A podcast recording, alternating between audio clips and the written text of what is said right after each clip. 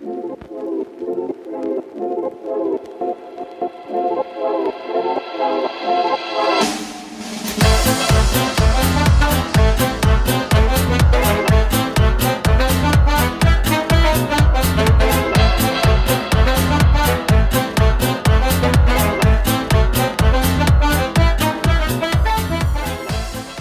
Wir grüßen euch, meine lieben Freunde. Wir sind wieder zurück zu einer neuen Folge von Gesellschaft für die Ohr. Ohren? Oh, ich habe schon wieder, wer, wer kennt unseren Gesellschaft für die Ohr. Wer kennt es alle? Wer kennt es nicht? Wer kennt es nicht? Richard, ich habe dich noch gar nicht begrüßt. Du darfst noch gar nichts sagen. Denn hier ist okay. Adrian und auf mir gegenüber sitzt heute der Richard. Ähm, ich habe gehört, das soll jede Folge so sein, Adrian. so ist es ein, ja. Ich freue mich auf jeden Fall, ähm, dass wir uns hier wieder versammelt haben, um thematisch die Welt zu zerlegen. Ähm, wie geht's dir so? Fühlt sich bereit? Du, mir, mir geht's gut. Wir haben heute wieder klassischerweise unseren schönen Sonntag. Ähm, es ist ähm, ja schön, schön hier zu sitzen, Richard. Ich fühle mich ein wenig schlapp, aber das war wahrscheinlich ein anstrengendes Wochenende für mich. Deswegen würde ich sagen, starten wir gleich rein. Äh, Richard, aber zuvor frage ich dich natürlich noch, Richard, geht's dir gut? Wo, wo, wo treffe ich dich gerade? Wo, wo erwische ich dich gerade? Du erwischst mich gerade eben in meinem Wohnzimmer äh, aufgrund massiver Internetprobleme. Ähm, ich hoffe einfach mal, das bleibt jetzt hier ähm, alles so, wie es ist. So wie bei Psycho Andreas. Und ähm, genau, ich denke mal, Adrian, wir, wir starten reinstarten. Wir starten Und rein. Wie ist das Thema, Adrian? Ich, soll ich es machen? Soll das ein Trommelwirbel sein, Richard? Ja, okay. Hab, ja, war ein bisschen so. schlecht. Unser Thema ist heute wirklich ich glaube, in die Richtung haben wir noch nie das Thema so noch nie beleuchtet oder allgemein dieses, dieses große Überthema. Richard und ich sprechen heute über Betrugsfälle. Betrugsfälle, die aber speziell im Internetraum stattfinden. Und jetzt fragt sich natürlich jeder, Alter, wie, äh, wie kommen haben die beiden Idioten, äh, haben die ein Ding zu rennen? Wie kommen die beiden auf dieses Thema? Ehrlich gesagt, Richard, dieses Thema habe ich mal nochmal nachrecherchiert, ist schon Ewigkeiten auf unserer Liste. Also, wenn man mal überlegt, wir ja. hatten, glaube ich, mal eine, eine Folge gemacht über oh, Instagram, glaube ich, Social Media und alles sowas. Und mhm. dabei ist uns da sind uns auch so ein bisschen die Gefahren, die im Netz äh, auch entstehen, so auf, aufgefallen. Und speziell das Thema Internetbetrug äh, verfolgt uns, glaube ich, verfolgt jeden von uns, also auch euch, denke ich mal. Der eine oder andere wird schon mal eine E-Mail bekommen haben von, äh, vom, vom Prinz, äh, Prinz Ismail aus Nigeria, der euch gerne eine Million Euro erben möchte. Äh, auch wir haben solche E-Mails schon bekommen und deswegen haben wir gedacht, komm, wir starten einfach mal durch und beleuchten das Thema mal noch intensiver und gucken mal, was da eigentlich so abgeht in Deutschland. Ganz banal gesagt. Genau. Und genau. genau. Richard, von mir die erste Frage schon die Runde. Du kannst sonst gerne auch noch was zum Thema sagen.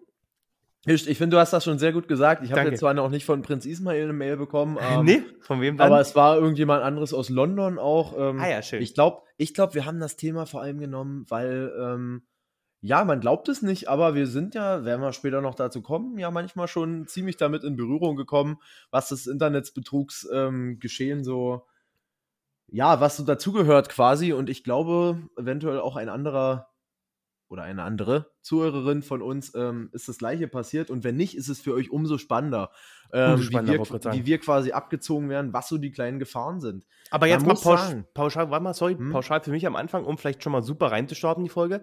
Wurdest du schon mal abgezockt, Richard? Übers Internet? Ähm, ja. Knallhart. Richard, dann würde ich gar nicht lang rumfackeln. Komm, die Geschichte kann, darfst du, Gut, ich darfst auch sagen, mal erzählen. Ich wollte ich wollt noch mal kurz vorher sagen, äh, okay. äh, um mhm. das Ganze ein bisschen einzugrenzen, wir reden jetzt nicht über äh, Internetkriminalität, weil man mhm, muss sagen, genau. der Begriff Internetkriminalität ist weitaus größer. Da mhm. gehören dann beispielsweise so auch so eine, neben diesen, was wir jetzt schon angedeutet haben, mit dem einfachen Betrug, da gehört dann zum Beispiel auch äh, Internetmobbing hin, äh, Kinderpornografie gehört da. Allgemein Pornografie, genau. Urheberrechtsverletzung und genau. Cyberterrorismus. Das sind alles noch so Dinge. Darüber wollen wir jetzt nicht hin. Wir wollen auf, uns auf diesen Betrug beschränken. Und ich glaube, da gibt es trotzdem noch genug zu sagen. Definitiv, ja. ja. Adrian, ich wurde knallhart erwischt. Erzähl. Du bist erwischt, wie du jemanden betrogen hast, oder was? nee, ich, ich, wusste es, ich wusste es, Richard, du bist es wieder gewesen. Ich musste sagen, ich bin dafür viel zu ehrlich. Äh, vor allem, wenn ich überlegt habe, mit welcher, äh, wenn ich gesehen habe, mit welcher Kaltherzigkeit mein Gegenüber, was mich abgezogen hat, das so ausgenutzt hat. Also pass auf. Ich fange mal ganz von vorne an. Ganz von vorne im Urschleim. Ich habe eine hab ne Weißt du, du denkst so, oh, Ebay, toll, hast schon immer gehört hier von dem und dem. Der hat nochmal richtig Geld bekommen für seinen alten Schutz, den er da verkauft. Ist ja, glaube ich, so mit der Herangehensweise, was, wie jeder Ebay benutzt. Und bei mir war es so, ich habe eine ganz alte Kamera gehabt, beziehungsweise ja, eine Kamera. Und äh, es war jetzt keine Spiegelreflex oder so. Ähm, aber es war halt schon eine gute, mit der konnte man Bilder machen. Und dann oh. ist ja immer so, bei den Kameras, die teuren Sachen, Adrian, sind ja bekanntlicherweise die Objektive. Richtig. Das sind die, ähm, das war so ein, so ein richtig dickes Rohr, was ich da hatte. Ähm, und, und da ich ja jetzt äh, außer von Adrian keine Fotos mache, da dachte ich, da reicht vielleicht auch mein Handy. Brauche ich die Kamera nicht mehr, kann ich nochmal verkaufen. Neuwert war irgendwie ähm, 400 Euro die Kamera, das Objektiv 300 Euro. Dachte ich, komm, das ist jetzt auch schon sechs Jahre alt oder mhm. acht Jahre war sie alt, keine Ahnung. 500 Euro, damit wäre ich schon sehr zufrieden. Dachte, ja, fängst du mal damit an. Und da ist der Prügel äh, gut bezahlt. Hat, hat sich nach zwei Tagen jemand gemeldet, hallo, wir würden gerne Ihre Kamera kaufen. Okay. Ähm, sehr, sehr früh, also dachte ich mir erstmal geil, toll. Äh, ich muss auch sagen, das ist die größte Summe, die ich jemals bei eBay reingestellt habe, so 500 Euro. Und dann ging es los. Naja, ähm, wir wohnen in London und wir würden die gerne dorthin geschickt bekommen, aber schicken Sie die bitte mal mit DHL. Und ähm, das Ticket, das bezahlen wir. Hm. Und ähm, wir werden aber, äh, es wäre aber gut, damit wir den Zoll nicht bezahlen müssen, wenn sie als Wert 0 Euro draufschreiben, weil ansonsten geht das beim Zoll nicht durch, sonst gucken die da rein oder irgendwie hm. so hatten die das damals beschrieben. Ja, und ich natürlich, ja gut, komm, machen wir so, dann kriege ich ja viel Geld und so. Auch muss ich sagen, war ich auch ein bisschen halt so naiv, habe mich gefreut, so ein bisschen gierig auch und dachte mir, kannst du dir ein bisschen so den Zoll sparen und alles, sonst wäre es ja noch teurer gewesen. Ja. Und dann war es so, die haben mir eine sogenannte PayPal-Vorauszahlung gesendet, haben mir eine PayPal-Seite geschickt und da stand quasi drauf, ja, wenn Sie hier die Sendungsnummer eingeben, dann werden die 500 Euro Ihnen gut geschrieben oder 510 war es dann, weil Sie ja den Versand bezahlen wollten. Mhm. Was im Endeffekt schon total bescheuert ist. Ja, man kann sich denken, wie es geendet hat. Ich habe eine Marke gekauft, habe Sendungsnummer dort eingegeben, habe das Paket auf den Weg Scheiße. gegeben und es war auf dem Weg nach London. Und ähm, ja, so war es passiert. Meine Kamera war dann auf dem Weg, die war ganz schnell, äh, ganz schnell drüben und ich mhm. war das Geld quasi los. Habe hab das Geld quasi nie wieder gesehen, ähm, weil ja, diese Mail, sind wir auch gleich direkt voll beim Thema, was so zum Internetbetrug gehört, war halt eine nachgeahmte Mail von PayPal und selbstverständlich gibt es bei PayPal nicht sowas, dass du eine DHL-Sendungsnummer eingibst, um irgendwelches Geld zu bekommen. Ich meine, ich kann ja sonst mhm. eine Nummer da eingeben. Mhm. Das checkt ja keiner bei DHL, äh, bei PayPal. Bei PayPal, ja. ja. Ich weiß, dass man bei PayPal das mit eintragen kann, wenn man was verschickt, dann kann man das, geben Sie bitte hier, also wenn, wenn du jetzt, ein, also wenn ich aber als Verkäufer das mache, also das heißt, ich mhm. verkaufe mhm. etwas, äh, kann ich eine Geldanforderung machen bei dem anderen und schicke ihm dabei auch gleich die Sendungsverfolgung, damit der okay. Kunde auch sieht, okay, er hat es losgeschickt, ich kann es jetzt okay. bezahlen. Okay. So das geht ja, aber, ja, gut. so wie du es jetzt aber erklärt hast, ist ja ein ganz anderer Ablauf. Ähm, weil es schickt ja eigentlich nicht der andere. Deswegen schickst ja. du als Verkäufer. Krass, Richard, hast du Anzeige erstattet?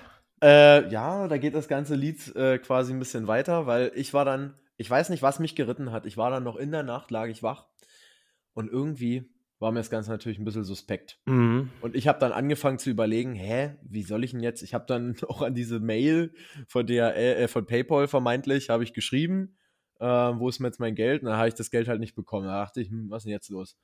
Warte mal, du bist jetzt aber äh, Nee, komm doch nicht du, Richard. Du bist jetzt nicht. Du, nee, das wäre ja. Das, das hört man ja sonst immer nur von irgendwelchen anderen. Du bist jetzt nicht auf so einen Betrüger reingefallen, oder? Mhm. Ja, doch. Und ähm, da war mir ganz anders. Und es war ganz bescheuert, weil ich habe das Paket an einem Samstag abgegeben und das lag quasi noch den ganzen Sonntag dort in dieser Station. Und ich wusste auch, dass es da liegt. Mhm. Und ich wusste auch, es geht an einen Betrüger. Und Aber dann ging es nämlich los. Ich konnte es nicht mehr aufhalten. Ach, du kannst es ist nicht möglich, Scheiße. weil das wird dann halt natürlich auch vom Postgeheimnis äh, gedeckt. Da greifen halt so. Du bist doch der Absender, also kann ich mein Paket ja, zurückziehen, ich bin, oder? Ich bin der Absender, aber ich konnte nicht. Es gab nur eine Möglichkeit. Ich habe da natürlich auch bei DHL angerufen, habe denen gesagt, Leute, ihr versendet gerade ein Paket, das geht 100% an Betrüger. Ich habe kein Geld dafür bekommen, bitte haltet das auf. Geht nicht, Briefgeheimnis oder was auch immer. Ähm, wir können es nur machen, wenn ein gerichtlicher Beschluss vorliegt. Das heißt, ich hätte quasi wirklich ähm, Anzeige erstatten müssen. Ich weiß nicht, wie das Prozedere da ist. Du musst erst Anzeige erstatten und dann gerichtlicher Beschluss kommt nicht in zwei Wochen. Der kommt in, da muss erstmal die ganze, der ganze Tatbestand und, geprüft werden. Und in der Zeit ist das Paket sowieso schon versendet. Und der ist es schon längst bei ihm. Und das habe ich dann noch gewusst, deswegen nein, ich habe keine Anzeige gesendet. Und warum nicht im Nachhinein jetzt eine Anzeige erstattet? Also mal so reine Anfrage. Du kannst ja immer noch rückwirkend das, das dir zurückfordern. Ähm, na gut, von wem? Von wem kann ich mir denn das zurückfordern? Von dieser Person, mit der du geschrieben hast. Ja, das ist ja das Schöne. Ähm, ich habe mich dann quasi im Rahmen dessen schon schlau gemacht, so in diversen Internetforen, und du hast wirklich überall das Gleiche gelesen. Auch tatsächlich das mit dieser Person aus London. Das muss tatsächlich scheinbar ein Ding sein. Masche, mhm. eine Masche sein, die äh, mehrfach ist. Also es muss wirklich ein, ich nenne es jetzt einfach ein Verbrecherkreis da geben, die ähm, auch heute noch dort ihre Pakete immer zu anderen Adressen, mhm. aber auf jeden Fall immer London ähm, hinschicken. Weil das Lustige war dann, ähm, ich habe mich vor einer Weile mit einer Person unterhalten, die kennst du sogar. Schön. Die genau das gleiche erzählt. Und, war, und, die hat auch ein Paket nach London gesendet. Und ähm, genau das gleiche hast du quasi in den Foren gelesen. Die haben alle dann so eine PayPal-Mail bekommen, die wurden alle gleich über den Tisch gezogen. Äh, deswegen war dann meine ähm, ich sag mal, meine äh, Euphorie, dass das Ganze irgendwie zu mir zurückkommt, auch relativ gering, weil ich gesehen mhm. habe, was da für ein Prozess dahinter steht. Also, ja, ähm, teures Lehrgeld bezahlt am Ende. Also 500 Euro war die Kamera wahrscheinlich doch nicht wert, aber ja, auf jeden Fall nicht nichts. Ah, ich sag mal trotzdem, Richard, bist du ein gutes Beispiel für unsere heutige Folge. Ähm, lasst euch nicht verarschen, so ungefähr. Äh, ist auch gleichzeitig ein guter Folgentitel, fällt mir gerade ein. Sehr gut. Lasst euch nicht verarschen. Äh, müssen wir vielleicht gleich mal aufschreiben. Aber krass, und ähm, ich glaube, da mit, mit so einer schönen Anekdote von dir, Richard, gut, so schön war sie gar nicht, aber eine interessante Anekdote, können wir vielleicht gleich reinstarten in die ganze Materie, denn du hast gerade ein super Thema angesprochen, eBay. eBay ist ein Markt für Betrüger in Deutschland. Das muss man, das muss man klar sagen. Ähm, mhm. Wir haben ungefähr als pauschale Zahl für unsere Zuhörer, wir hatten im Jahr 2021 130.000 ähm, erfasste Fälle, Betrugsfälle. Und davon waren 30.000 alleine nur ähm, Fälle, die über eBay liefen. Krass. 30.000 Fälle, die alleine nur über eBay, äh, allgemein eBay-Betrugsfälle. Darunter zählt aber, da muss man auch einen Unterschied sehen. Das, das sieht man manchmal gar nicht. Es gibt ja eBay-Kleinanzeigen und es gibt eBay, ich glaube, die haben keinen Namen dahinter. Also weiß ich gar nicht, ich mich, fällt es mir gerade nicht ein. Es gibt ja diese, wo man hier das so, so, shoppen kann, so wie du es jetzt gemacht hast, wenn du irgendwas reinstellst, mhm. ähm, diese typischen Kleinanzeigen-Sachen und dann gibt es diesen anderen Market halt. Ähm, und das aber zusammengerechnet sind das an die 30.000 oder knapp 30.000 Betrugsfälle, erfassten Betrugsfälle. Mhm. Und da merkt man auch, was das für ein unsicherer Markt auch im Endeffekt ist. Und ähm, es gab dann auch, das habe ich gelesen gehabt, 2018 einen riesen, vorher schon einen riesen Einbruch der Verkäufe über eBay. Ähm, da gab es anscheinend einen riesen Mehrfachbetrugsskandal. Also das war so ein, das ging komplett aber in äh, Deutschland rum, dass es dann irgendwie immer die gleiche Masche war und die haben, mhm. weiß ich nicht, wie viele Millionen dann abgezogen von den Leuten. Und im Endeffekt büßt natürlich eBay da auch an, äh, an Image ein, beziehungsweise bekommt ein schlechtes Image dadurch. Mhm. Und was jetzt ganz neu ist, und das äh, vielleicht an, an der Stelle von eBay kurz einzuwerfen, eBay muss natürlich auch versuchen, jetzt gerade diese Fälle irgendwie versuchen, ja, aus der Welt zu schaffen oder halt versuchen, dass sowas gar nicht mehr auftreten kann. Da gibt es Möglichkeiten jetzt mit äh, Käuferschutz bezahlen und alles sowas. Das, mhm. Es klingt nach außen erstmal super interessant, äh, dass man sagen kann, okay, man, man kann geschützt bezahlen, man kommt schneller an sein Geld zurück. Gibt es ja, glaube ich, bei PayPal auch, also mit diesem Käuferschutz bezahlen. Man genau. Ja, ich, genau. Und ähm, soweit ich das jetzt rausgefunden habe, ist diese Funktion bei eBay aber nur zu zwei Dritteln, ähm, funktioniert sie nur zu zwei Dritteln. Da gibt es anscheinend mehrere Fälle, Leute, die sich ihr Geld zurückholen lassen wollten, weil die anscheinend Opfer dieser Betrugsmaschen wurden, wo es mhm. aber nicht geklappt hat. Weil einfach dieser Kon die, irgendwie da eine Software-Schnittstelle war, die nicht mehr zum, wo man nicht mehr zu diesem Verkäu äh, zu, dem, äh, zu dem Käufer hinkommen konnte, also von dem, dem man eigentlich okay. das Geld haben möchte beziehungsweise auch fair vom, vom Verkäufer. Das ist, die Frage, ist ja eigentlich egal. Es wird ja wahrscheinlich im Endeffekt hinter jedem Account steckt ja trotzdem eine, also eine Person. Ich Person, weiß jetzt aber nicht. Das ist halt das, das Problem. Es steckt nicht immer eine Person sondern eben halt, jedenfalls äh, auch ganz oft Bots. Das ist zum Beispiel halt mm. eBay genauso ein Problem. Bot-Verkäufe mm. über eBay. Das war mir gar mm. nicht so bewusst, aber eBay hat genauso Verkäufe, die nur über äh, über generierte KI-Bots äh, stattfinden, die dann anbieten, hier, das ist drin, dann gibt es dann automatische Antworten, wie bei so einem ja, mhm. Kundensupport-Bot so ungefähr. Äh, und schicken Sie es bitte dahin, gut ist, PayPal-Adresse und tralala und Bums.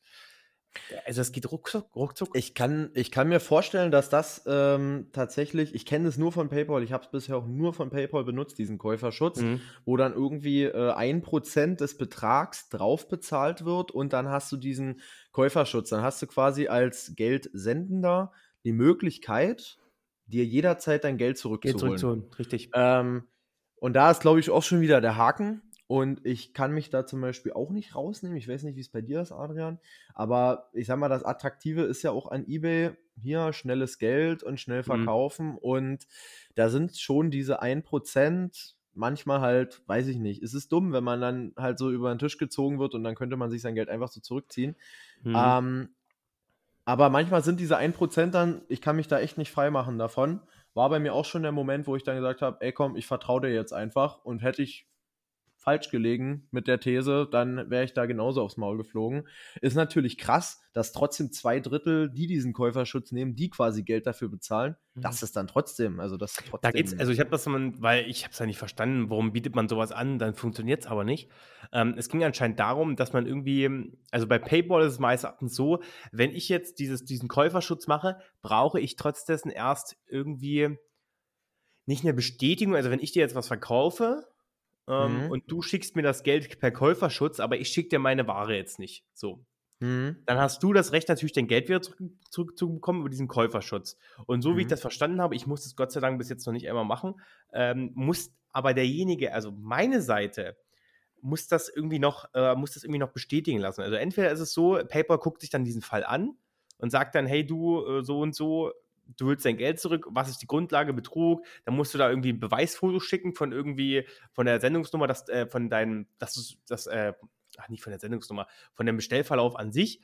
Und dann mhm. prüft, das, äh, prüft das PayPal und kontaktiert erstmal natürlich den Gegenüber, also kontaktiert mich als Verkäufer und prüft mhm. dann, äh, okay, ist, was ist das denn für einer, beziehungsweise so, geht, so weit gehen die gar nicht, sondern sie fragen dich erstmal an, ähm, schicken sie ihnen noch das Produkt, beziehungsweise sonst müssen wir ihnen das Geld wieder zurückziehen. Mhm. Das ist mhm. aber so ein langer Prozess und zwischen, ich versuche diesen Käuferschutz zu holen und ich kriege am Ende mein Geld, es sind viele Leute, es ist, es ist, ein Jahr vergangen, weißt du? Also ein Jahr vielleicht mhm. nicht, aber es sind meistens so acht bis neun Monate, äh, acht bis zehn Monate. Ich sag mal, am Ende, das ist ja, ist ja aber gut, dass es sowas gibt und dass am Ende da auch PayPal, ich, ich kann es mir auch nur so vorstellen, anders kann es ja im Endeffekt nicht laufen, dass PayPal als Zahlungsdienstleister dann quasi schlichten zwischen den beiden Parteien, weil man muss ja auch sehen, Klar, man redet jetzt immer davon, die Ware kann nicht gekommen sein, aber es kann ja auch sein, dass die Ware schon geschickt wurde, aber es mhm. kam halt kein Geld. Das ist irgendwie andersrum, kann ja genau das gleiche Problem auftreten. Da finde ich aber cool, dass PayPal so. Ja, es ist, umständ, es ist umständlich, wo dann vielleicht schon wieder viele sagen, nee, das ist es mir nicht wert, den äh, Aufwand. Genau, das ist es, ist mhm. mir nicht wert. Und wenn es dann auch nicht mal richtig ganz sicher funktioniert, wo, so wie es jetzt bei eBay zum Beispiel ist, ja, dann habe ich mhm. darauf ja auch keinen Bock, um mhm. das so einzugehen beim Thema mhm. eBay. Nee, stimmt. Äh, das ist großes, großes, große Sache erstmal eBay. Ich glaube, jeder von euch hat schon mal was über eBay vielleicht, man wusste gar nicht, ist das so, ist das so typisch noch heutzutage über eBay zu verkaufen? Ist das noch ja, so? Ja, auf jeden Fall. Also, also, für mich jetzt nicht ganz, aber äh, äh, ich weiß, dass du das öfters machst und hier und da auch mal, ja, ja, das Ding ist noch in gutem Zustand, das kann man noch, kann man noch ja, kann man kaum, kaum, kaum, kaum gebraucht wird, ist noch neuwertig. ist noch neuwertig. Also wie oft ich in meine Anzeigen auch schon neuwertig geschrieben habe. Ach, sorry, ah, sorry. In, ihr, das ist ja, Internetbetrug, Richard. Das ist Internetbetrug. Kennt, das ist Internetbetrug. Ihr kennt ja zum Glück nicht meinen Ebay-Portalnamen. Hm. Ich wollte gerade wollt, wollt den Nachnamen droppen. Der ist, top, der ist top geheim. Achso, nee, okay. Schön. Ähm, Adrian, ich habe noch mal ganz kurz, ähm, um so ein bisschen das mit meiner Mail-Geschichte auszuweiten. Ja. Das weil das eine wirklich der bekanntesten Maschen ist des Internetbetrugs. Hört man immer, immer wieder. Hm. Kann ich sogar gleich noch eine zweite Geschichte hinterher ballern. Ach, schön, Richard. Heute ist der Tag genau. der Geschichten. Ähm, wir haben schon so ein bisschen den Begriff Phishing so angehauen. Ja. Eine Phishing-Mail. Das ist nämlich so das Mittel zum Zweck für Betrüger. Ähm, Habe ich im Endeffekt auch bekommen, diese Mail von PayPal, wo ich dann quasi meine Sendungsnummer eintragen sollte. Also man kann sagen, das sind Mails, die quasi relativ authentisch aussehen. Da ist dann noch so ein Banklogo oder so ein PayPal-Logo. Wie gesagt, die hatten damals sogar so ein kleines Impressum damit eingefügt und alles sah wirklich relativ authentisch aus. Ähm, Gibt es aber auch anders, zum Beispiel auf Seiten, wo es dich dann auf ein Login-Portal weiterführt, wo du dich dann anmelden sollst bei deiner Bank zum Beispiel und du denkst halt, das ist deine normale Bank und gibst dann deine Bankdaten ein, zack, haben die Leute das, also die bösen Leute haben dann dein Zeug. Und ähm, ich habe da tatsächlich eine schöne Geschichte aus einem Betrieb, bei dem der IT-Dienstleister, ähm, also die hausinterne IT, eine Rundmail verschickt hat im Namen des Geschäftsführers. Und ähm, das war so eine Phishing-Mail, die haben die quasi nachgebildet, haben nicht das Original Firmenlogo verwendet, sondern halt einfach nur von der Homepage das Logo benutzt und irgendwie was gebastelt, so ein E-Mail-Layout. Haben dann hingeschrieben, hier Geschäftsführer, vom Geschäftsführer, bitte schickt mir mal alle hier eure Mail und Telefonnummer, ich muss mal schnell äh, hier für die Software und so. Und das Krasse war, es haben die Hälfte der Mitarbeiter gemacht vom Betrieb. Mhm. Und es war aber glücklicherweise nur ein Test der IT. Fand ich auch geil, dass sie es gemacht haben, als ich das gehört habe. Aber im Endeffekt dachte ich mir so, wow, wow, wow, die Hälfte der Leute hat da quasi gerade ihre, was heißt Zugangsdaten, aber hat ihre persönlichen Daten gedroppt, mhm. was du quasi nicht so einfach als Außenstehender ähm, ja erkennen solltest. Und so läuft es nee. quasi auch mit anderen Sachen, mit äh, seien es jetzt Bankpins oder Tanz oder Passwörtern und ähm, ja, ist eine ganz miese Masche. Ich glaube, Adrian, du kannst da auch was erzählen. Ich kann da absolut dazu was sagen. Ähm, ich finde aber sehr interessant den Punkt, den du gerade angesprochen hast, dass diese Tests mehr rumgingen, weil man muss dazu sagen, das war mir auch nicht bewusst. Ich hatte vor, na, vor kurzem eigentlich erst ein längeres Gespräch mit einer Person darüber, was heißt es denn überhaupt, ähm, als Unternehmen gehackt zu werden? Und was sind da halt Möglichkeiten, das, das, das Ganze abzuwehren? Und äh, mhm. wie kann man auch Mitarbeiter schulen? Und da meinte der Herr, der selber auch Geschäftsführer ist äh, eines größeren Unternehmens in, in, in Deutschland, dass er im Endeffekt, dass, dass das gar nicht untypisch ist für größere Unternehmen. Die, und, die engagieren Unternehmen und versuchen mhm. dann ihre, ich nenne mal, ich nenne es mal, ihre, ihre Mitarbeiter zu testen, zu prüfen, zu gucken, was machen die, wie, wie reagieren die auf solche Mails, auf diese Phishing-Mails mhm. oder auch jegliche andere Angriffe. Also sind ja auch darunter waren auch Telefonate natürlich und alles sowas. Darauf gehen wir ja speziell nicht ein, aber ganz genau halt auch diese E-Mails, die du gerade angesprochen hast. Und ähm, da, wie gesagt, wenn sich jemand da mal, wenn sich jemand in der IT auskennt, Freunde, solche Unternehmen, äh, solche Unternehmen gibt es, äh, gibt es. Und wer Bock hat, äh, für ein anderes Unternehmen, sein eigenes Unternehmen zu hacken, macht das. Freunde, ihr verdient das Schweinegeld. Er hat mir gesagt, was er, also er hat mir keine genauen Zahlen genannt, was da so für ein Unternehmen verdient an diesem Testlauf, um zu gucken, wie reagieren die Mitarbeiter hat, meines er hat Nur gesagt, er hat nur gesagt, er ist scheiße reich. Er ist scheiße reich. ja. Nein, aber da habe ich mir gesagt, krass, also was, was, ist, was daraus geworden ist, ist natürlich super eine Idee. Also ich muss sagen, ich weiß gar nicht, ob mein Unternehmen das sowas schon mal gemacht hat. Ähm, weiß ich, nicht, Adrian. Äh, vielleicht war es ja der Fall, den, den ich hatte, weil ich bin genauso einer. Äh, ich bin genau auf sowas nämlich auch reingefallen. Ich hatte nämlich äh, eine E-Mail bekommen und ich war im Urlaub gewesen und war aber Teilzeit ein bisschen zu erreichen und bekam eine E-Mail und las die E-Mail noch früh im Bett, noch leicht verk äh, verkatert vom letzten Abend und gucke, gucke auf mein Handy und lese mir die E-Mail durch, an die an meine Dienst-E-Mail geschickt wurde und plötzlich sehe ich das, das war die, war die erste E-Mail auch von, meinem, von, von einem Chef von mir und ja, plötzlich dachte ich mir so, oh, der will was Dringendes besprechen mit mir. Ähm, der soll, ich soll ihm meine meine E-Mail, meine, meine, meine Telefonnummer zuschicken, damit er mich anrufen kann. Da stand auch oben alles mit deiner Geschäftsführer dabei, die E-Mail-Adresse auch, äh, beziehungsweise der Name stand groß da. Und ich habe es nur am Handy gelesen und hatte nur schnell reagiert, weil am Handy wird alles ein bisschen komprimierter angezeigt. Und ich schon mhm. gedacht, hm, okay, alles klar. Ich so, was, was, will der, was will der Chef jetzt ungefähr von mir? Ich das mhm, abgeschickt und gucke ja. dann später nochmal an meinen Laptop, wo ich dann die gesamte E-Mail gesehen habe, wo ich dann auch gesehen habe, ähm, dass die E-Mail-Adresse dahinter eine Zahlen-E-Mail war, wo ich gedacht habe, oh, Adrian, du hast gerade an äh, jemand Fremdes deine private Telefonnummer weitergegeben. Und mhm. dann plötzlich habe ich eine WhatsApp bekommen.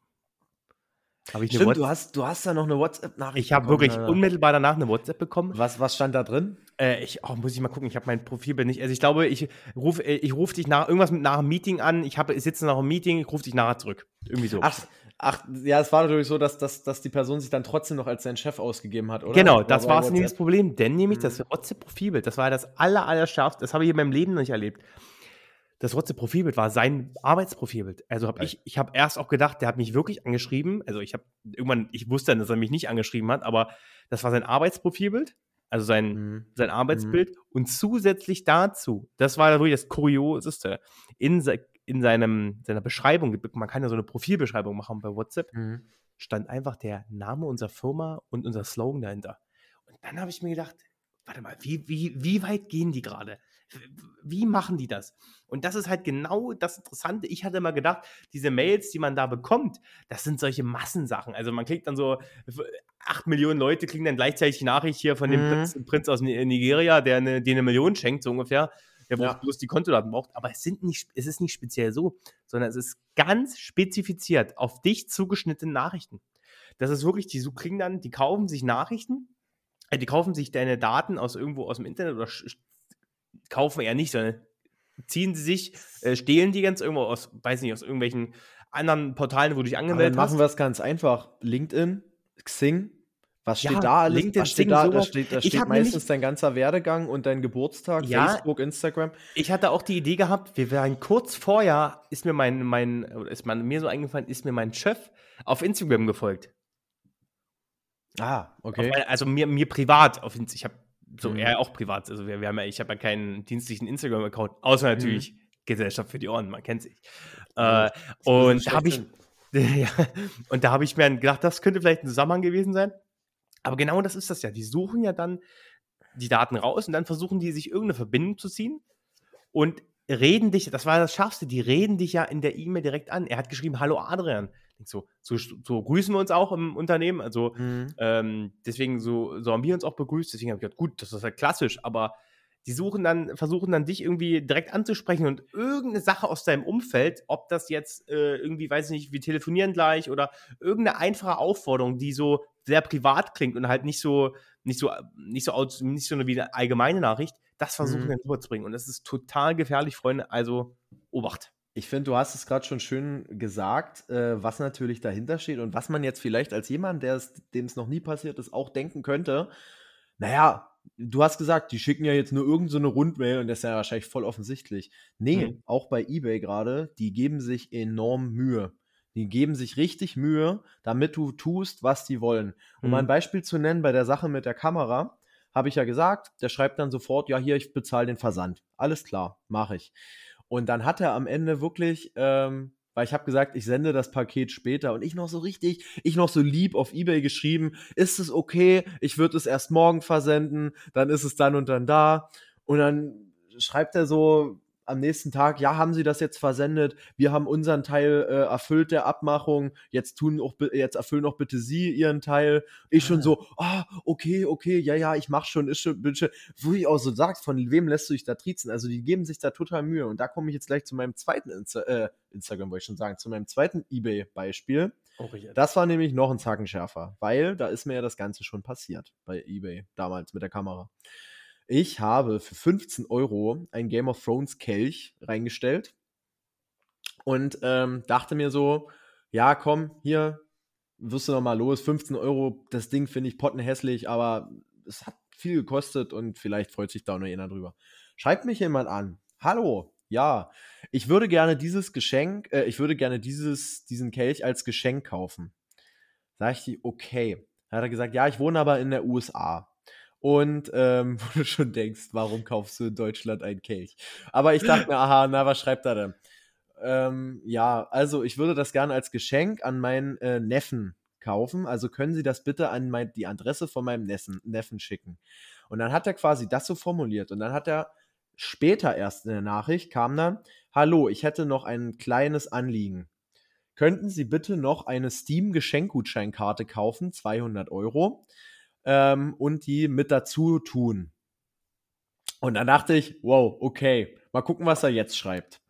Ähm, ich würde Ihnen für diesen Umstand noch 50 Euro mehr geben.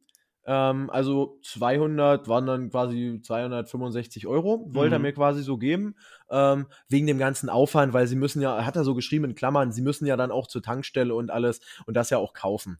Und da dachte ich, oh, okay, wo ich das erstmal ein bisschen stutzig, habe ich gesagt, aber ja, mache ich. Und jetzt warte ich mal ab. warte mal, warte Okay. mal, Richard, warst du an Hm? dem Punkt schon so weit, dass du wusstest, dass ein Betrüger ist? da, äh, als er mir das geschrieben hat, noch nicht, aber äh, ich, hab da, ich bin halt erstmal von dem Ding, sowas wie der Kam mit der Kamera passiert mir nicht. Ich sende erst, wenn ich Geld habe. Also, das Mhm. habe ich von vornherein die ganze Zeit mir so gesagt. Und dann war es quasi so, ähm, er sagt, ja, jetzt schick mir erstmal das Geld. Ich kann das gerne machen, wenn ich wirklich, wenn ich wirklich, guck mal, wenn man wirklich 265 Euro dafür kriegt, dass man halt eine Steam-Karte kauft, von mir aus, ja. Dann kam aber eine Mail von seiner, in Klammern, Bank. Und dann ging es los. Da wurde ich nämlich richtig stutzig, weil das war wieder so eine ganz tolle Phishing-Mail von irgendeiner Bank, die ich noch nie gesehen habe. Also nichts mit Commerz, ING oder Sparkasse. Irgendeine ganz komische, weirde Bank, wo irgendein Layout zusammengebastelt wurde. Und ähm, da stand dann quasi drin, so richtig bescheuert. Ja, wir können Ihnen das Geld noch nicht senden. Und dann hat der mir per eBay nochmal geschrieben, ja, meine, meine Bank kann das Geld erst freigeben, wenn sie den Gutscheincode für, den, für die Steam-Card eingeben. Und dann dachte ich, wer ist das jetzt dein Scheiß Ernst? Du bist doch so, du willst mich doch so verarschen. Und dann habe ich, ähm, dann habe ich es gemacht, so wie damals mit der Kamera, habe gegoogelt dazu.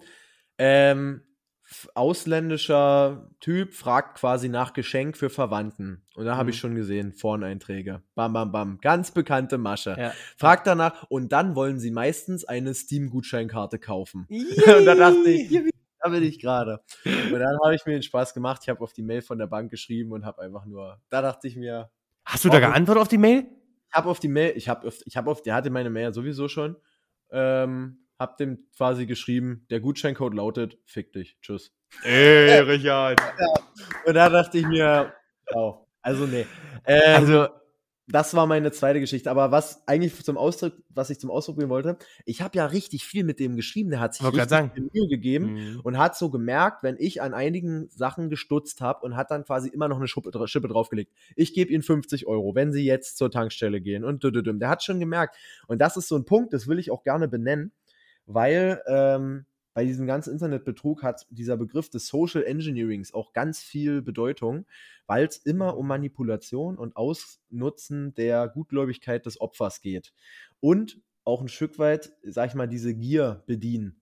Ähm, dass du sagst, ich gebe dir noch mehr Geld, wenn du das machst, wenn du das machst.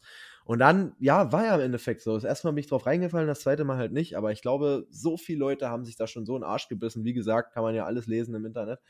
Ähm, und das geht ja noch weiter. Also das geht, wie gesagt, von der Übertragung von Bankdaten, Kreditkarten. Da werden die Leuten das Konto leergeräumt oder mhm. unter deren Namen, da kommen wir nämlich später noch dazu, äh, unter deren Namen und Zahlungsdaten ähm, Ware bestellt.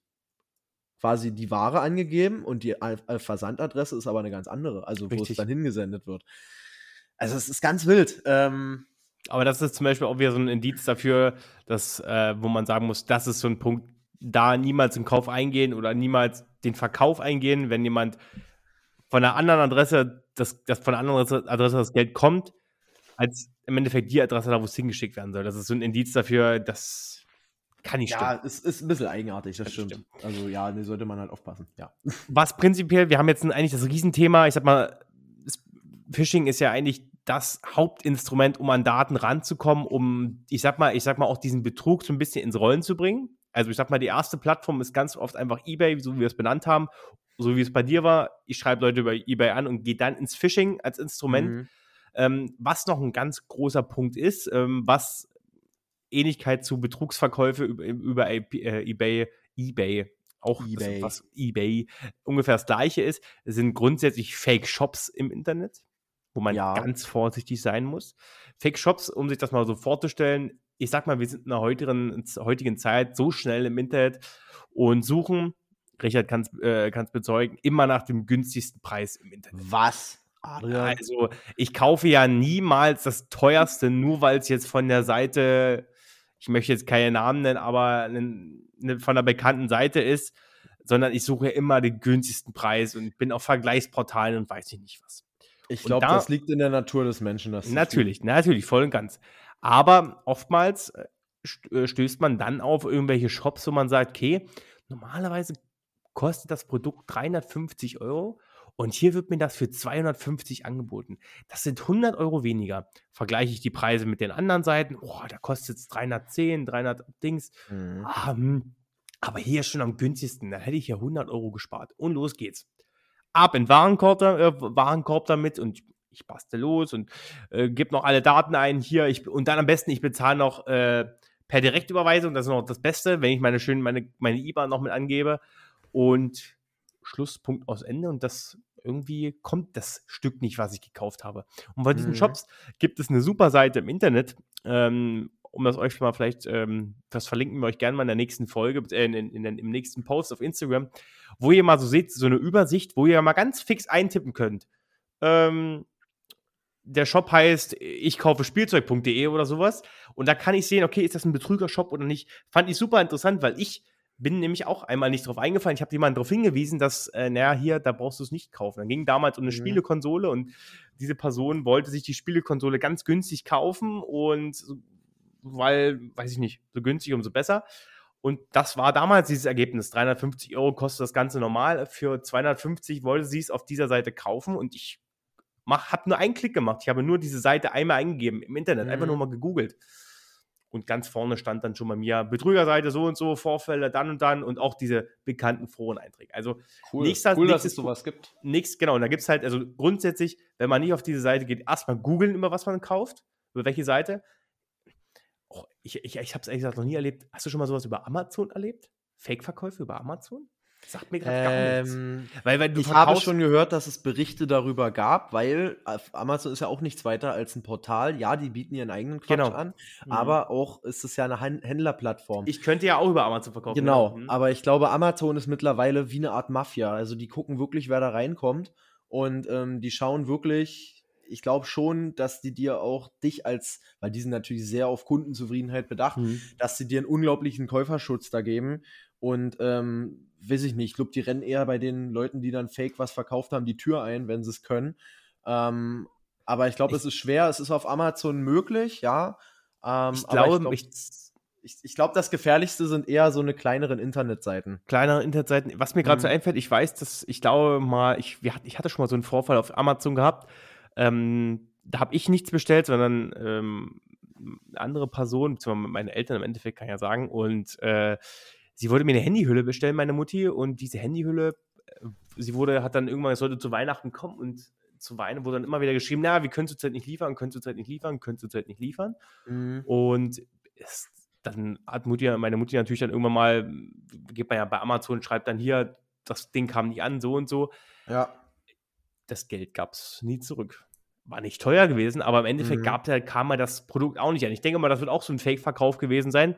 Ja. Aber sonst so persönlich, ich glaube, da hat Amazon, legt da auch großen Wert drauf, dass man we so wenig wie möglich davon hört, dass irgendwelche Fake-Verkäufe über Amazon das kommt wahrscheinlich noch eBay möchte es ja. ja genauso nicht. Also eBay hat ja, eBay hat ja noch ein größeres Problem damit. Ja. Also wie gesagt, Freunde, um auf diese Fake-Shops zurückzukommen, guckt euch wirklich an, wo ihr was kauft. Äh, was sind das für Seiten? Sind die verifiziert, lizenziert? Alles sowas haben die irgendwelche Auszeichnungen, manchmal, weiß ich nicht, bester Händler des Jahres oder so. Online-Händler. Ich merke schon, und das ist hier so ein bisschen so ein Verbraucherschutzseminar drin, Ich oder? denke auch gerade, habe ich mir, so mir, das kam mir am Anfang, das kam mir schon am Anfang der Folge so ein, ähm, äh, in meinen Kopf, äh, könnte ja auch ein, ein Seminar werden. Ich wollte dich mal kurz fragen, Adrian, hast du denn ja. nicht einfach den Namen von dieser Seite mal? Das würde mich auch mal interessieren. Ja, wo man das muss ich mal nachgucken, warte mal. Ich weiß jedenfalls, dass die Person, die das gesucht hat, auch über diese Vergleichsportale auf diese Seite gekommen ist. Und das ist halt mhm. auch wieder das nächste Problem. Gibt, glaube ich, so eine Seite, ich, Idealo heißt die, glaube ich. Ah ja. Idealo ja, heißt die Seite an sich. Das ist diese Ver Preisvergleichsseite. Nummer. Mhm. Genau, ich, ich habe hier, weißt du, hier wird noch direkt gegoogelt. ähm, direkt gegoogelt. Ich kann noch was schnell hinterher schieben, Adrian, ja. äh, mit dem Ding, mit dem Sachen bestellen quasi und die vorher, weil quasi Warenbetrug auch zum Internetbetrug natürlich gehört. Genauso. Hm. Und äh, der Fachbegriff dafür ist der sogenannte Eingehungsbetrug. Und ähm, ja, beschreibt quasi im Endeffekt genau das es wird eine Ware gekauft, zum Beispiel halt irgendwelche Möbelstücke oder so. Ähm, es gibt, es wird eine Vorauszahlung verlangt, meist über irgendeine, ähm, da gibt es irgendein Zahlungsverfahren, quasi nicht Direktüberweisung, aber ich glaube, ja, irgendwie sowas ähnliches. Ähm, was halt quasi, äh, wie heißt das? Weißt du nicht, Vorabkasse ja, oder Vorauskasse? Vor, ja, irgendwie so. Irgendwie also so. es wird hm. eine Vorauszahlung verlangt auf jeden Fall. Und ähm, genau. Ja, nein, also und dann haben die quasi deine Bank da, oder du hast ihnen quasi dein Geld gesendet und es ist, so stand es in einem Forum. Ähm, es ist quasi wie, als wenn du den Leuten auf der Straße halt Bargeld gibst mhm. und dann sagst du ihnen, ja, geh mal das Ding aus deiner Wohnung holen. Also so stand es ja, im Endeffekt. Richtig.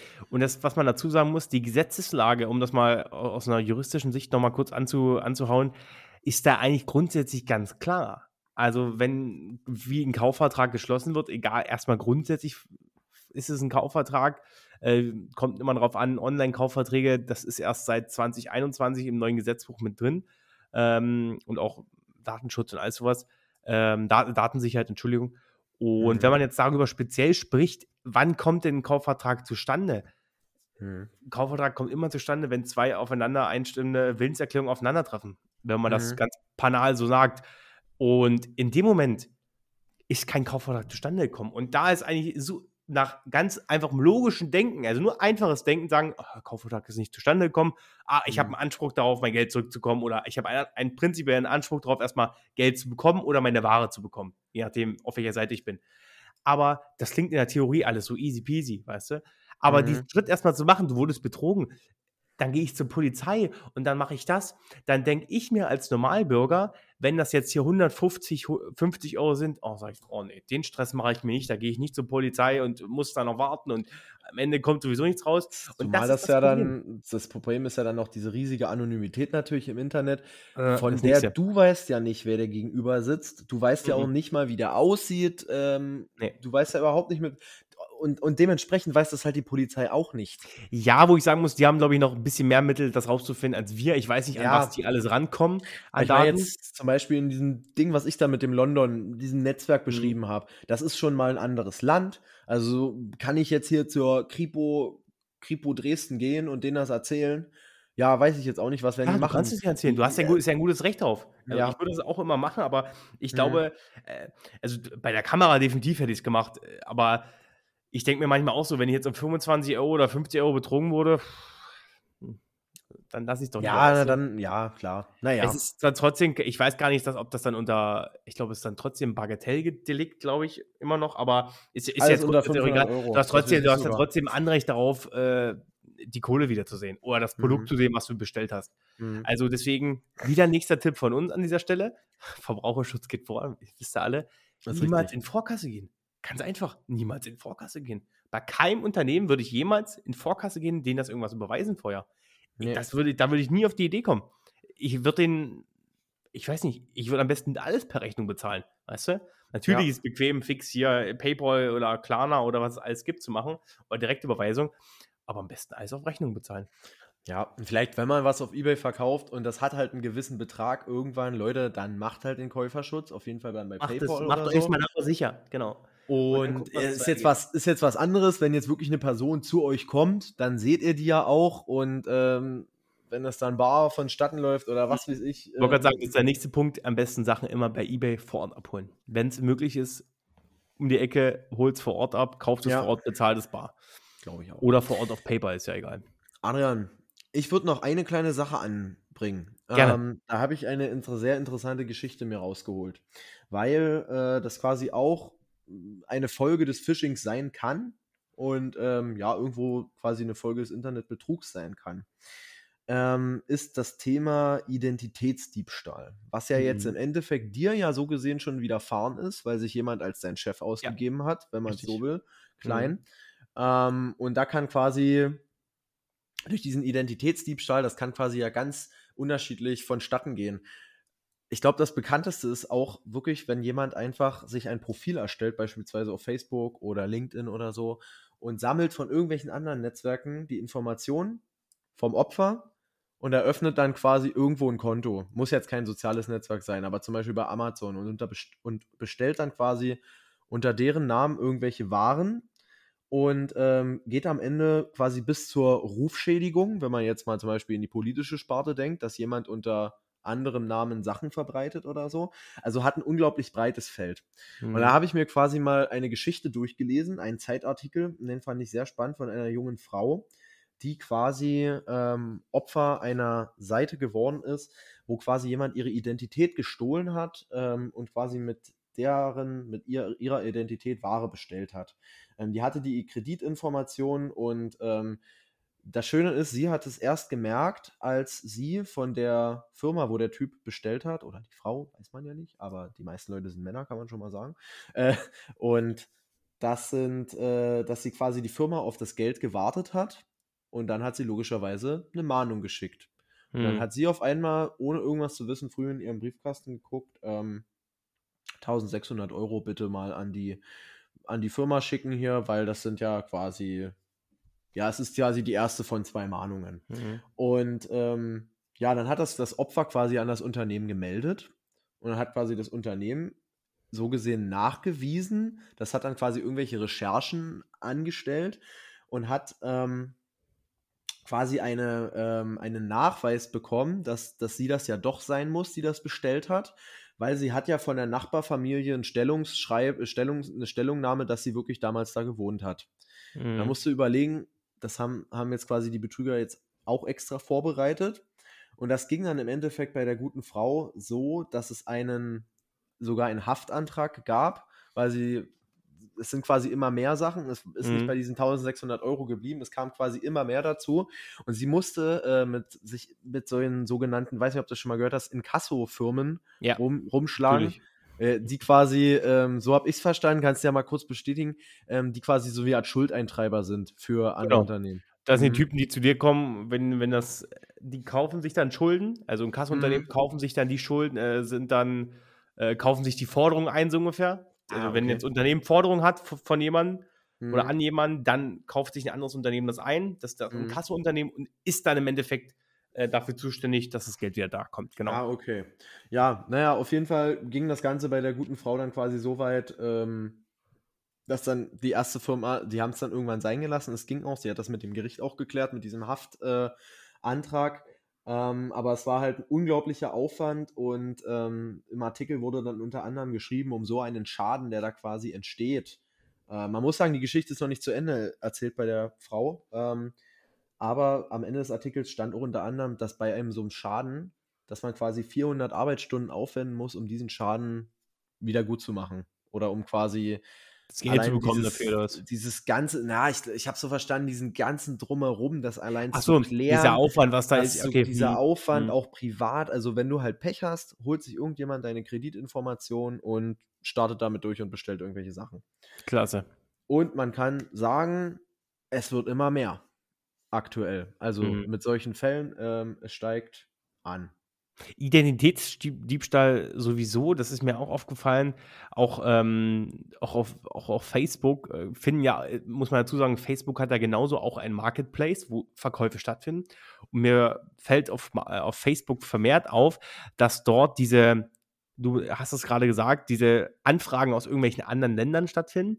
Ich finde es immer super interessant. Da habe ich mehrfach diese Anfragen gehabt von irgendwelchen Leuten, ja, wir wollen das haben, die Couch finde ich super. Ähm, mhm. Wir würden ein ähm, Speditionsteam vorbeischicken. Äh, die haben dann auch das Geld und äh, dann schicken sie es einfach ab und dann, dann läuft alles. Und dann gucke ich mir deren Profile an und da steht dann der Name, was stand da? Das war typisch, äh, nicht typisch deutscher Name, aber ich würde pauschal sagen, es war ein Deutscher gewesen. Gucke ich mir mhm. die Bilder dahinter an. Dann habe ich mir gedacht, es war auch ein männlicher Name.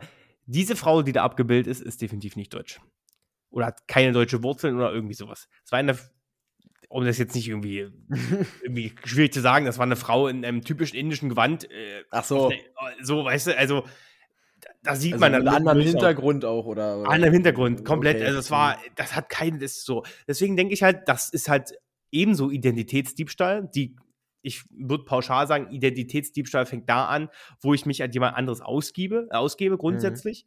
Mhm. Ähm, ob ich jetzt damit was mache, weiß gar nicht, ob das so gesetzlich vorgeschrieben ist. Ich muss auch was so, han so handeln. Ich muss wahrscheinlich auch im Namen eines anderen handeln. Das heißt, es muss auch dann im Endeffekt eine, muss auch irgendwie eine, ja, irgendwas gewesen sein, wo sie akt aktiv geworden ist. Wurde sie ja in dem Moment, wo sie für mich, wo sie was bestellt hat. Uh, es war nicht Heinz Peter oder wie auch immer hieß, ich weiß es ja nicht mehr. Ich kann mich nur an dieses Bild erinnern. Mhm. Uh, und so ist es ja im Endeffekt. Auf diesen, auf diesen Internetplattformen, wo ja Anonym Anonymität ja ganz groß geschrieben wird. Also man kann ja sich im Netz so anonym bewegen. Wobei, also wir denken das, ich glaube, das denkt sich das, das Bundeskriminalamt vielleicht nicht unbedingt. Uh, die sehen schon ein paar andere Geschichten und auch der Staatsschutz, die, die haben ein bisschen mehr zu blicken als wir als normaler Bürger. Aber mhm. das ist das Thema. Man wird immer mehr seine Identität ist in Deutschland nicht unbedingt sicher. Also das würde ich, würde ich grundsätzlich so nicht mehr so, hab, hätte ich glaube ich vor fünf Jahren. Digitale auf jeden digitale Fall. Digitale Identität, machen wir es mhm. so. Vor fünf Jahren hätte ich, hätte ich das nicht gesagt, aber jetzt zum mhm. jetzigen Zeitpunkt sage ich definitiv, dass unsere digitale Identität nicht sicher ist in Deutschland. In Europa, in Europa, mhm. nicht in Deutschland, in mhm. Europa. Ja, deswegen ist es ja auch, deswegen, ähm, wenn ich jetzt so konkret drüber nachdenke, deswegen macht es ehrlich gesagt auch total Sinn, immer mit seiner Dienstmail zu kommunizieren. Ich muss zum Beispiel sagen, ähm, ich glaube, das ist ein ganz großes Problem, dass auf Arbeit beispielsweise ganz viel über private Nummern auch läuft. Das weiß ich zum Beispiel früher noch von, von mir, dass auch äh, mit einem privaten Telefon fotografiert wurde, dass da Telefonate geführt wurden, weil das Diensthandy halt gerade nicht griffbereit war, aber im Endeffekt öffnen oder halt über private Mails kommuniziert und im Endeffekt öffnet das ja aber dem ganzen Tür und Tor, dass du quasi Immer du noch weißt ja nicht, Das ist, das jeder, jeder Dulli kann sich eine Mail erstellen und am Ende das äh, quasi verbreiten. Ich habe einfach nur eine ganz trockene Zahl rausgesucht. Ähm, Trockene Zahlen sind das Schönste. Richard. Trockene Zahlenstatistik mit Richard. Düm, düm, düm, düm, wir arbeiten noch am Jingle. Ähm, also, man kann auf jeden Fall sagen, dass die Kriminalität im Internet, das ist jetzt eher so die Kriminalität im Internet, jeden zweiten trifft. Also 50 Prozent haben das auf jeden Fall schon mal erlebt. Wir ja sogar schon mehrmals. Mhm. Und ähm, tatsächlich der größte Punkt mit 23 Prozent ist die illegale Nutzung der persönlichen Daten. 12 Prozent sind der Betrug beim privaten Einkauf oder Verkauf. Äh, Missbrauch meiner Kontodaten sind 11 Prozent. Schwere Beleidigung haben wir jetzt nicht so mit reingenommen, sind 10 Prozent. Aber es gehört halt einfach mit dazu, genau. Und ja, sexuelle Belästigung noch so ein bisschen. Aber ja, jetzt- Sexuelle Be Belästigung noch so ein bisschen. Nee, äh, ja, Richard. soll jetzt soll jetzt gar nicht abwertend klingen, aber darüber haben wir jetzt nicht geredet. Nein, das es war ja gar nicht das Thema. Uns ging's war ja ja mit in der Statistik drin. Uns ging es ja speziell um Betrugsfälle, wie die so stattfinden und was es da einfach für, ja, für Gefahren gibt. Wir haben gesagt, Gefahren im Netz, unser großes Oberthema. Und das hat halt genau dazu gepasst. Und ich glaube, wir haben jetzt super gut aufgezeigt, was denn im Endeffekt so die Problematiken sind. Ähm, ich, hatte, ich hatte mich noch so ein bisschen speziell damit befasst, nochmal nachzugucken, weil wir jetzt gerade immer wieder davon gesprochen haben, wie geht denn sowas überhaupt an die Polizei und wie wird denn sowas, wird das überhaupt gemacht? Und grundsätzlich, um das einfach nur mal kurz anzufassen, wir haben darüber gesprochen, viele weigern sich dazu, weil ich, ich, ich bin der Meinung, wir haben ja darüber gesprochen, dass wir 130.000 erfasste äh, Fälle haben, die angekommen sind bei der Polizei. Hm. 130.000 sind angekommen bei der Polizei. Ich Mhm. glaube und ich bin auch der festen Überzeugung, dass es noch eine riesige Dunkelzahl gibt, die nicht Ja. festgesetzt ist. Ja. Weil es halt diese Leute sind, wo, worüber wir gesprochen haben. Ich glaube, da sind noch einige von, von den, bei unseren Zuhörern auch dabei. Auf die 50 Euro, die sind mir jetzt auch egal. Was, äh, Adrian, das ist ja viel einfacher. Du hättest theoretisch auch schon das Anrecht auf eine Anzeige gehabt, als jemand Ja. da deine Telefonnummer gezogen hat. richtig. Ich hätte ein äh, äh, Recht auf eine Anzeige gehabt, ähm, auf quasi auf quasi den, der diesen Kelch mir da mit der Steam-Karte, der hat auch schon eine Straftat begangen, weil er mich irreführen wollte. Weiß ich nicht, Ja. wie man das dann juristisch nennt. Und dann natürlich das Ding mit der Kamera, das wäre der größte Grund gewesen. Das stimmt, habe ich am Ende trotzdem nicht gemacht, weil ich Das sind wieder- dachte, sind jetzt- Kacke. Das hm, waren jetzt schon wieder drei Fälle, die eigentlich zur Anzeige hätten gehen können. Aber wir Genau. haben uns den Draht gespart. Ähm, ich habe mir so gedacht, okay, gut, jetzt hat der Typ meine private Telefonnummer. Hm, Ich habe Mhm. den Typen blockiert und den Nutzer gesperrt an sich. ja, Das war mir egal. Aber im Endeffekt muss man über grundsätzlich sind das die erfassten Fälle, die wir haben. Und daraus aufgeklärte Fälle, jetzt kommt eine ganz spannende Zahl, Richard, Mhm. sind 37.000. Von Mhm. 130.000 erfassten Fällen, die eingegangen sind, Mhm. sind 37 nur aufgeklärt worden.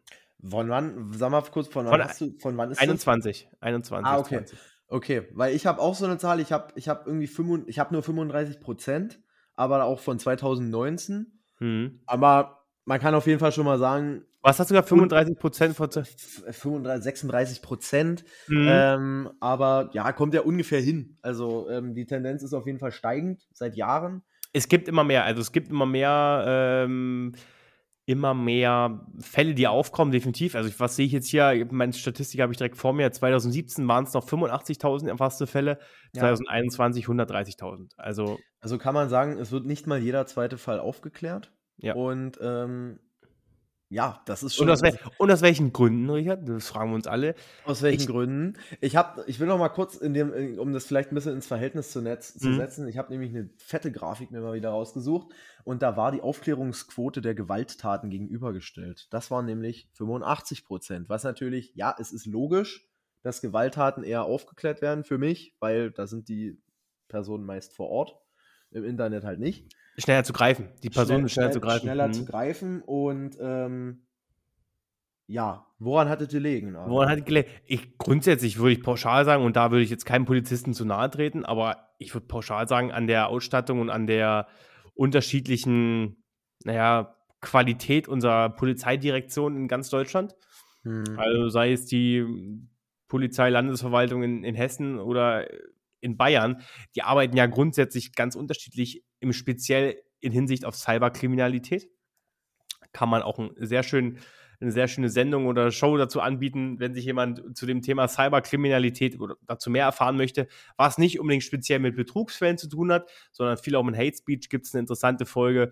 Oh, ich weiß nicht genau welche, kann man gerne noch verlinken. Das ähm, war von Jan die, vor der, Sommer, vor, die, die vor der Sommerpause. Genau, von Jan ja, Böhmermann, das ZDF Neo Magazin Royal, hat einen sehr interessanten Beitrag dazu gemacht.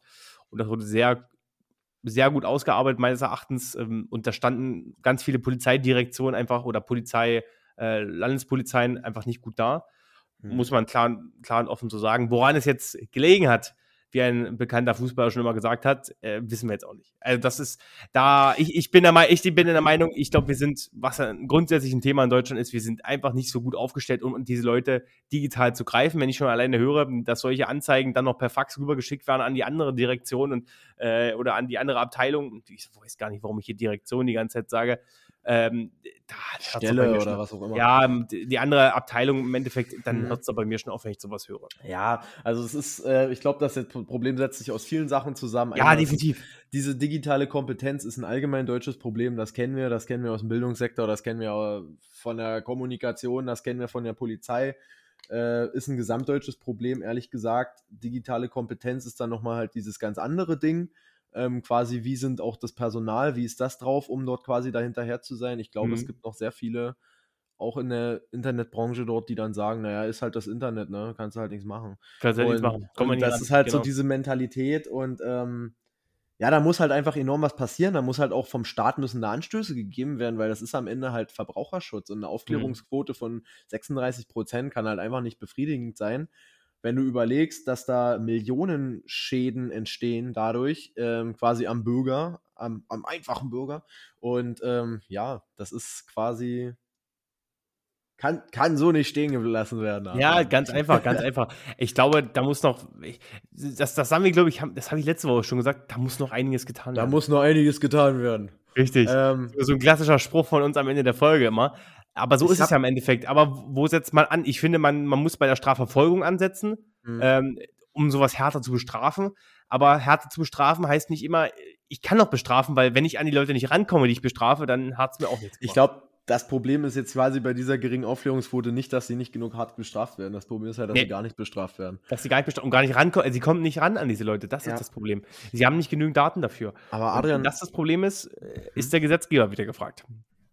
Wenn zu wenig Daten da sind wo der Gesetzgeber aber nicht gefragt ist, wo sich ehrlich gesagt jeder auch an die eigene Nase packen müssen, auch wir beide, ist ehrlich gesagt die Sensibilität ähm, für das Internet. Ähm, da, die Menschen sehen ehrlich gesagt in meinen Augen, und da nehme ich mich nicht aus. Ohne Scheiß, wir können jetzt hier nicht von unseren nee. großen Thro Thronen berichten. Ich habe euch selber erzählt, ich bin da total drauf reingefallen. Aber ja. dafür muss einfach ein Bewusstsein auch geschaffen werden in den Köpfen der Menschen, dass das Internet kein sicherer Raum ist. Weil meistens ist es so, dass die Leute denken, oh, es ist ja jede Internetseite, na, wenn ich was übers Internet kaufe, das hat ja schon die hundertmal vorher funktioniert, warum soll ja, ich jetzt betrogen werden? Mhm. Ähm, wo man quasi so anders, so, so quasi in der reellen Welt viel vorsichtiger wäre. Gerade auch so mit persönlichen Daten und hat man auch schon unendlich gehört, Leute. Teilt nichts auf sozialen Medien, aber im Endeffekt sind das halt genau die Dinger, die man da einfach wiederholen muss. Aber das ist halt einfach, ähm, Wer macht halt das? auch, dass, dass die Leute halt sehr leichtfertig sind dort. Ja. Und also, das ist halt, man muss es halt auch den, den kriminellen Banden, die da quasi agieren, halt auch einfach dementsprechend mal schwer machen. Ja, man muss es denen schwer machen, um, um an meine Daten ranzukommen. Und wenn ich, ähm, ja, wenn ich in vielen, an vielen Werbeplattformen erstmal überall meine Telefonnummer und meine E-Mail-Adresse angebe, obwohl ich es gar nicht muss, ja, dann bin ich vielleicht auch selbst dran schuld.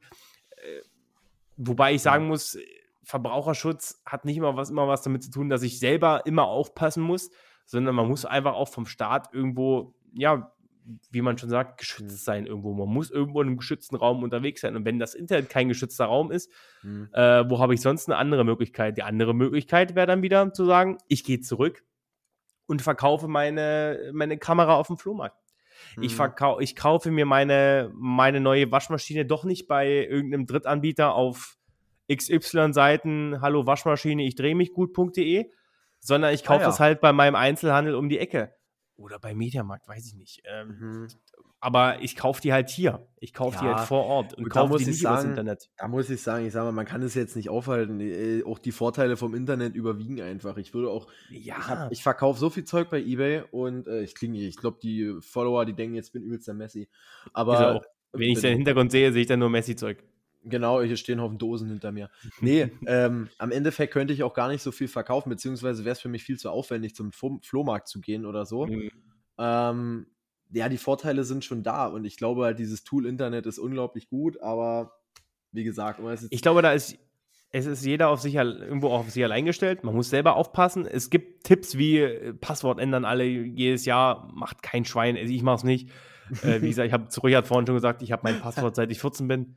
Das ist immer das Gleiche. Ich habe noch ein paar mehr dazu, aber das eine Passwort habe ich seitdem ich ist das 14 bin. Waschmaschine? Waschmaschine, Waschmaschine Wischenpunkt. Nee, das ist nicht, das ist mein Passwort.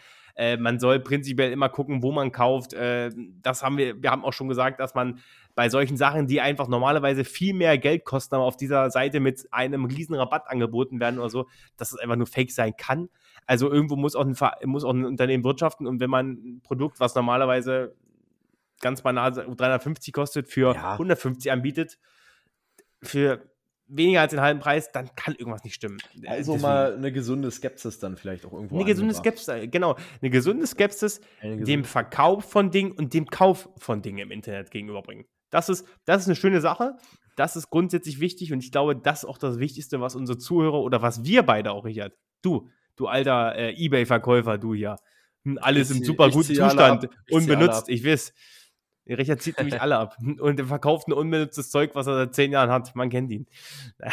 Nein, so schlimm Das ist er Gott sei nicht. Ihr, Ver ihr Verbraucherschützer Adrian. Ihr Verbraucherschützer, Adrian. Nein, aber genau das sind die Punkte, wo man rangehen muss. Das, ich weiß, mir geht es immer selber so auf den Keks, wenn man einer sagt, pass du bloß auf, was du im Internet machst und gucke auf, nicht auf die Seiten. Und Man, und man winkt das auch, so. man winkt das auch Ja, immer so ab, ne? Sagt ja, so, genau. ja, komm, hier, Datenschutz. Ah, pff, Datenschutz.